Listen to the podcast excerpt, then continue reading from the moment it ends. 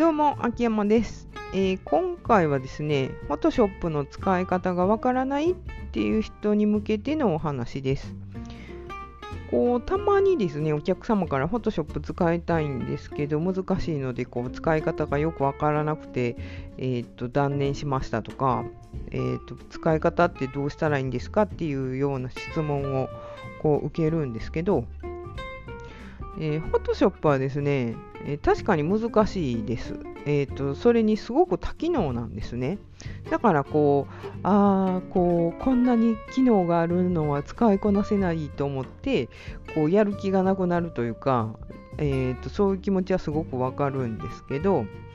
えーと、その全部の機能をですね、使いこなせる人はもういないです。あの、アドビの多分、社員の人やったら使いこなせると思うんですけど、あの普通のですね、えっとまあ、私もプロなんですけど、フォトショップでほとんど今、こうおかご飯を食べているというか、お金を稼いでるんですけど、えっとそういうプロの私から見ても、そのフォトショップの全機能が使える人っていうのは多分いないと思います。もうたちょっと多機能すぎて、あの全部の機能を使ってる人なんてほぼいないんですよ。みんなこう自分が使う効果というか、えーと、ツールというか、そういうのはもうそれ人それぞれに決まってるんですよね。あの好き嫌いとかもあるんで、あの人によって本当全然違うんですよ。それでもまあ同じものがこう作れるっていうのがプロなんですけど、なので、えーと、全部の機能を使いこなそうとする必要はまずないっていうのを分かっておいてほしいんですね。で、その上で自分はその Photoshop を使ってどんな画像をどういう風にしたいのかっていうのをまず決めるんですよ。そこから入ると Photoshop がこう断然こう身近に感じて使いやすくなります。まあ、写真で言えば、えー友達とか家族とこう写真をパシャッとこう撮りますよね、デジカメとかで。そしたら、後から見たら、何かこう、人がですね、画面の端に映ってると。えー友達だけで撮ったのに、ちょっとちょっと何これ？みたいな感じになるじゃないですか。で、そういうのを、えーと、この人を消したいっていうのは、えっ、と、まあ、フォトショップを使う理由になるわけですよね。私はこういうなんかいろんな写真を撮ったけどその中で必要のないものを消していきたいんやっていうのを思ったとしたらそれはフォトショップを使えばすぐに消せるし、えー、と簡単に、えー、と消すこともできます。で、えっ、とまあこうなんていうんですかね、その機能名は忘れたんですけど、フォトショップの全部機能の名前とか私も覚えてないんで、その消す機能はあるんですね。こうそういう人物とか、まあ、車とか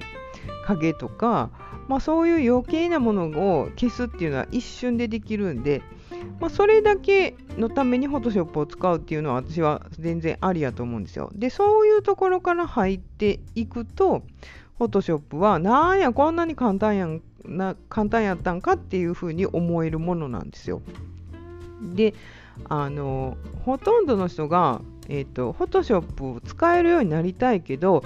何に使うのかっていうのを決めずにフォトショップが使えるようになりたいとだけ思ってるんですよね。でそれだといつまでたってもこううまくならないんですよ。結局その機能を全部覚えてからでないと Photoshop が使えるようにならないと思っている人が一番ダメなんですよ Photoshop を使う上では。なので、えー先ほどから言ってるようにどういうどういったものを作りたいとかどういった画像をどういうふうに加工したいとかなんかそういうことを決めてから Photoshop を勉強するのが一番 Photoshop に入りやすくなると思います。で、まあ私の場合、そのプロのこう印刷系のデザイナーなんで、えっ、と、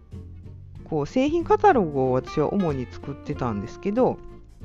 えーそういう時はですね、え撮影する製品をその撮影するっていうことが多かったんですね。で昔は、えープロのカメラマンさんと2人で、えーとその会社に行ってですね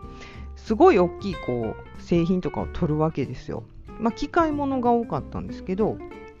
で撮っただですね、やっぱりこう工場の中で撮ってるんで、照明とかが、えー、こう調整とかできないんですね。なので、えーとまあ、照明が映り込んだりとかですね、照明によってその製品が緑がかるっていうことがあるんですけど、そういう風になるんですよ。でそれを私の方で全部、えーと、加工していくんです、Photoshop を使って。でそこで使う機能っていうのはもう、えーと、毎度おなじみの機能になるわけじゃないですか。映り込みを、まあ、消すっていうのと緑がかってる色をこう緑をこう除いていくっていう作業。でそれとあとは製品だけにしたいんで、えー、と周りを景色を消して製品の切り抜きをするっていう作業になるんですけど、まあ、これだけできればいいわけですよ。私の仕事で使う分にはね。なのでそこの技術だけをこう身につければ全然仕事になるんですね。でそれだけだったらその Photoshop の全部の機能を使う必要ないですよね。でそんな感じで何をするかっていうのを最初に何をしたいかっていうのを最初に決めてから Photoshop に取り組むとすごくこう Photoshop のハードルが下がるんですよ。なので取り組みやすくなるし分かりやすくなるんですよ。で今私が、えーと、と一番やってるのがメディカルイラストその医療系のイラストをこう Photoshop で描いてるんですけどまあ、その時はですね、えーと、どうやって描いてるかっていうと、まあ、本当にこう、えーと、形を作ってこうグラデーションをつけながら影をつけていってこの骨を描くっていう作業とか、えーと、その骨の中にある組織をこう描いていくっていうのをこうやってるんですけど、まあ、それでも、えーとまあ、私の中ではこの機能とこの機能とこの機能っていうこの使う機能っていうのは全部決まってるんですよね。まあ、たまにこの新しいこう Photoshop に新しい機能が追加されて便利やったらこう取り入れますけどほとんど新しい機能っていうのはもう使うことはまああんまりないんですよ。よっぽど便利やったらこう使うんですけど取り入れていくんですけどまあ、そんな感じでやっぱりプロは全ての機能をまあ把握しているというよりは自分に必要のある機能を見極めて取り入れるっていうことをこうどうすればその最終目標にこう近づくのかそのゼロの状態から最終のこの状態自分がこう頭の中でイメージしている状態に近づくのかっていうのを、えーと、と Photoshop の数ある機能の中からそれを見極めてピックアップしてえーと、使っていくっていう作業に入るのが、まあ、プロなんですけどだからですね、えーと、全部の機能は知らなくて全然大丈夫なんですよ。その最終目標に向かって何をすればいいのかっていうのだけこう知ってたらいいんで なので、えーと、何がしたいかっていうのがその Photoshop がわからない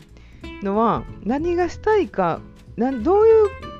画像をどういうふうにしたいかっていうのは分かってないからこう Photoshop の使い方が分からないっていうことなんです。そこが決まればあとはそれに向かってじゃあどういうことをすればいいんやろっていうのを調べればいいだけなんですごくこう簡単なんですよ。で、まあ、Photoshop 本当にこう使いたいどうこういうことがしたいっていうんであればぜひこう相談してほしいんですけど私めちゃめちゃ Photoshop 得意なんでただですね今すごく便利なものがあるじゃないですか。あのキャンバーですね。ほとんどですね、えっと、仕事にしないんであれば、そのフォトショップを、えっと、使って、えご飯を食べていくっていう段階までいかない人であれば、キャンバでも十分です。私もキャンバめっちゃ使ってるんですけど、もうデザイン一からするのって結構もうめんどくさいんで、もう自分のやつとかは、えっと、キャンバ使ったりするんですよ。もうあるテンプレートを使っても文字だけ変えるとか、写真だけ変えるとかをやってたり、で、こう画像の色補正とか、えーと、暗い画像を明るくするとかもキャンバでその補正機能っていうのがすごいこう充実してるんですね。なのでわざわざこうフォトショップを使う必要ないんですよ。普通の人は。私はまあ使いますけど あの画像補正に関しては私はフォトショップしか、フォトショップが好きなんで、やっぱフォトショップを使うんですけど、キャンバでも同じことができるんで、えっ、と、本当にわざわざフォトショップを使う必要はないです。だからよっぽど本当に仕事でえーと、今後ずっと使っていきたいっていう人であれば Photoshop 勉強する、まあ、先ほども言ったようにどういうことをしたいかっていうのをまず決めてから勉強するっていうのをやった方がいいと思いますけどそれ以外の人はねもうキャンバで十分です本当に全然事足りますなのでまあ一回キャンバーを使ってみてこれ以上のことがしたいっていうんであれば Photoshop にこう入っていくっていうのがいいかなと思ってますね。えー、今回はこう以上なんですけど、まあ、フォトショップ本当楽しいです。使えれるようになると、こうすごく楽しいんで、えー、まあ、もうやりたいことが分かってる人は、あのいつでも相談してくれたらいいなと思います。あの全然私できますんで、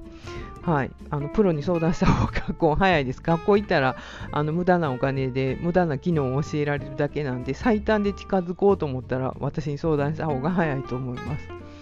はい。では今回は以上になります。秋山でした。